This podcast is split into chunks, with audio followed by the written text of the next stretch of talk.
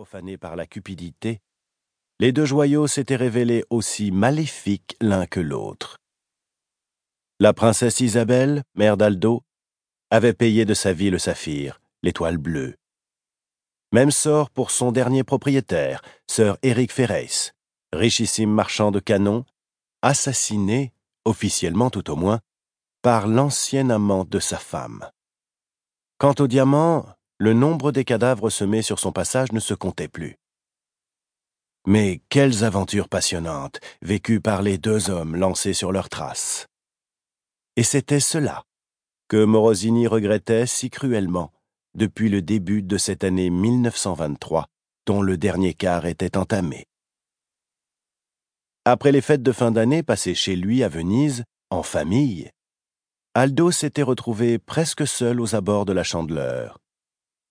Sa famille, c'est-à-dire sa grande-tante, la chère marquise de Sommières, et Marie-Angéline Duplan-Crépin, cousine électrice de la première, ainsi qu'Adalbert Vidal-Pellicorne, archéologue de son état élevé au rang d'ami fraternel, s'était dissoute.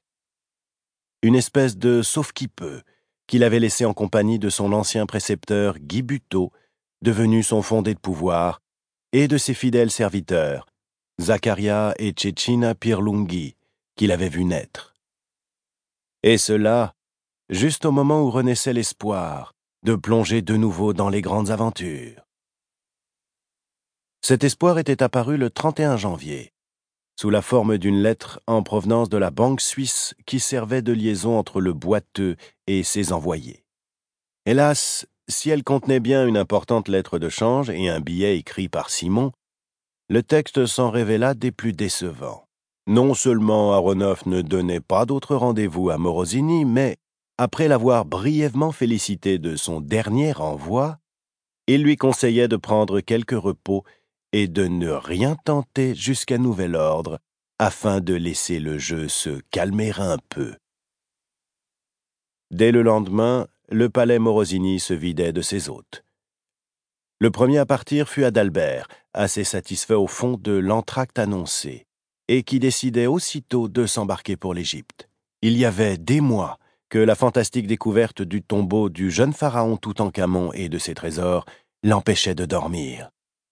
Il voulait aller voir ça de ses propres yeux. Cela me permettra, expliqua-t-il, de passer quelques jours auprès de mon cher professeur Loret, le conservateur du musée du Caire, que je n'ai pas vu depuis deux ans et qui doit se morfondre de jalousie devant les découvertes de ces sacrés Anglais. Je tâcherai de te donner des nouvelles. Et il s'était embarqué sur le premier bateau pour Alexandrie, suivi de près par Madame de Sommières et Marie-Angéline. Au grand désespoir de celle-ci, durant tout le mois de janvier, Plan Crépin s'était efforcé de remplacer l'incomparable Mina en tant que secrétaire d'Aldo. Et, s'en tirant plutôt bien, elle avait pris goût aux antiquités et ne demandait qu'à rester. Malheureusement, si la vieille dame aimait beaucoup Aldo, elle se trouvait aussi fort éprouvée par l'hiver vénitien, très humide et froid cette année. Elle souffrait en particulier de rhumatisme qu'elle s'efforçait de cacher pour ne pas troubler le travail de la maison, mais quand le notaire Massaria prévint Morosini que le jeune homme qu'il lui avait proposé comme secrétaire venait de rentrer et se tenait à sa disposition, la marquise ordonna aussitôt que l'on prépare ses bagages, afin de gagner un climat plus sec. Marie-Angéline protesta. Si c'est à Paris que nous espérons trouver le temps idéal, nous commettons une grosse erreur déclara-t-elle en employant ce pluriel de majesté dont elle usait toujours envers Madame de Sommières. Ne me prenez pas pour une folle, Plan Crépin. Je n'ai pas la moindre intention d'aller geler à Paris. Choisirons-nous la Côte d'Azur? Trop de monde, trop cosmopolite.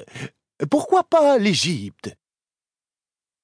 L'Égypte grogna Aldo vaguement frustré. Vous aussi.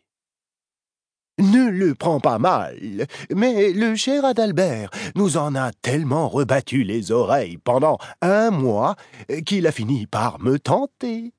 Et puis, le souffle du désert sera excellent pour mes articulations.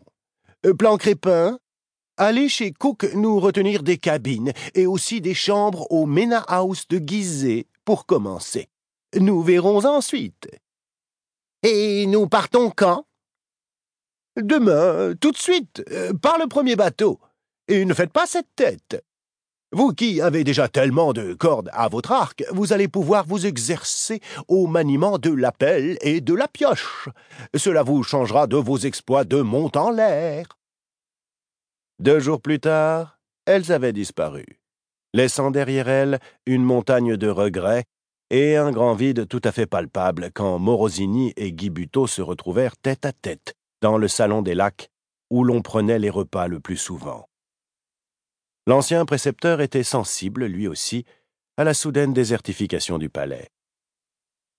À la fin de ce premier repas pris en silence, il traduisit son impression. Vous devriez vous marier, Aldo.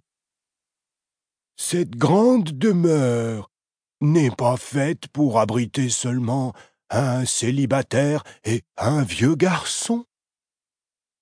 Mariez-vous vous-même, mon cher, si le cœur vous en dit? Moi, ça ne me tente pas. Puis, après avoir allumé une cigarette d'une main nonchalante, il ajouta.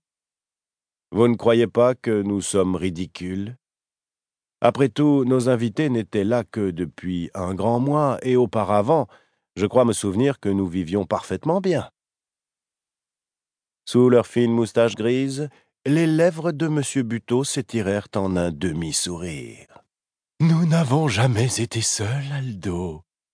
Naguère, nous avions Mina. Je crois bien que c'est elle que je regrette le plus.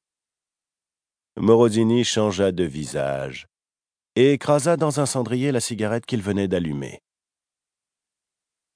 S'il vous plaît, Guy, évitons d'en parler. Mina, vous le savez, n'existait pas. Ce n'était qu'un leurre, une apparence recouvrant la fantaisie passagère d'une fille riche qui cherchait à se distraire. Vous n'êtes pas juste, et vous le savez. Mina, ou plutôt Lisa, pour lui donner son véritable nom, n'a jamais cherché ici une distraction. Elle aimait Venise, elle aimait ce palais. Elle a voulu y vivre et déguisé en bas bleu, braqué sur l'étrange bestiole que je suis, un microscope dépourvu de bienveillance. Son verdict ne m'a pas été favorable. Et le vôtre? Maintenant que vous la connaissez sous son aspect réel N'a aucune espèce d'importance. Qui voulez-vous que cela intéresse? Moi, par exemple fit Buteau avec un sourire. Je suis persuadé qu'elle est la femme qu'il vous faudrait. Cela vous regarde. Et comme vous êtes seul de cet avis, le mieux est d'en rester là. Allons plutôt nous coucher. Demain, nous aurons à mettre à la tâche le jeune Pisani, et comme il y a en outre plusieurs rendez-vous, la journée sera longue. D'ailleurs, s'il fait l'affaire, nous aurons vite oublié Mina. En fait, Dès le premier coup d'œil, Morosini avait été certain que la recrue lui conviendrait. Ce jeune Vénitien blond, courtois, bien élevé, bien habillé et plutôt sobre de parole, ne détonnerait aucunement au milieu des marbres et des ors d'un palais transformé en magasin d'antiquités de classe internationale. Il s'y intégra même avec un naturel parfait, car il éprouvait une véritable passion pour les beaux objets anciens surtout ceux en provenance d'Extrême-Orient, faisant preuve d'une érudition qui stupéfia son nouveau patron quand il pêcha sur une console une gourde à couvercle céladon du XVIIIe siècle. Sans même prendre la peine de la retourner pour chercher le Nien Hao, le titre de règne, Angelo Pisani s'écria Admirable Cette gourde à triple goulot d'époque Qianlong ornée en relief des diagrammes talismatiques des vraies formes des cinq montagnes sacrées, est une pure merveille. Elle n'a pas de prix. Je compte pourtant lui en donner un, fit Morosini. Mais je vous fais mon compliment. Maître Massarian ne m'avait pas dit que vous étiez un sinologue de cette force. Par ma mère, j'ai un peu de sang de Marco Polo, expliqua modestement le nouveau secrétaire. Mon attirance découle sans doute de